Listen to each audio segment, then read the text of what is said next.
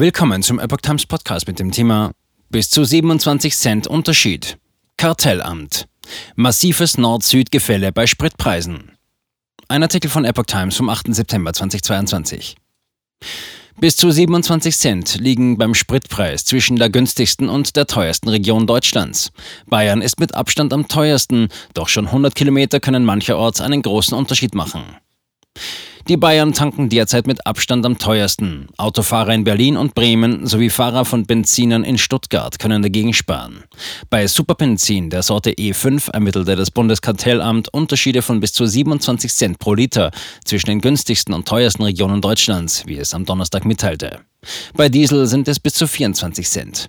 Insbesondere im Süden Bayerns mussten demnach am vergangenen Montag im Tagesdurchschnitt zwischen 2,19 Euro und 2,20 Euro pro Liter E5 gezahlt werden. Die günstigsten Regionen waren Teile Berlins, Stuttgart und Bremen mit Werten von 1,93 Euro bis 1,96 Euro pro Liter. Insbesondere die niedrigen Preise in Teilen Baden-Württembergs überraschen dabei. Zwischen dem sehr günstigen Stuttgart und der nächstgelegenen sehr teuren Region in Bayern sind nur rund 100 Kilometer Abstand.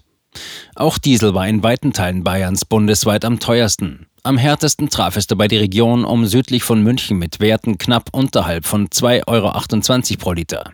Am billigsten war der Selbstzünder in Bremen und Teilen Berlins mit Werten oberhalb von 2,04 Euro. Anders als beim Superbenzin war Baden-Württemberg hier vergleichsweise teuer. Auch insgesamt ist Sprit nach dem Ende des Steuerrabatts wieder sehr teuer.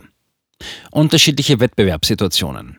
Kartellamtspräsident Andreas Mond äußerte sich zurückhaltend zu Untersuchungen, die zuletzt auf Basis von Vergleichen mit den französischen Spritpreisen ergeben hatten, dass die Steuersenkung in erheblichem Umfang weitergegeben worden sei. Ein solcher Ländervergleich liefert durchaus hilfreiche Hinweise, kann aber die unterschiedlichen Wettbewerbssituationen in den beiden Ländern nicht abschließend bewerten, sagte er. Das Kartellamt stelle dazu auch eigene Berechnungen an.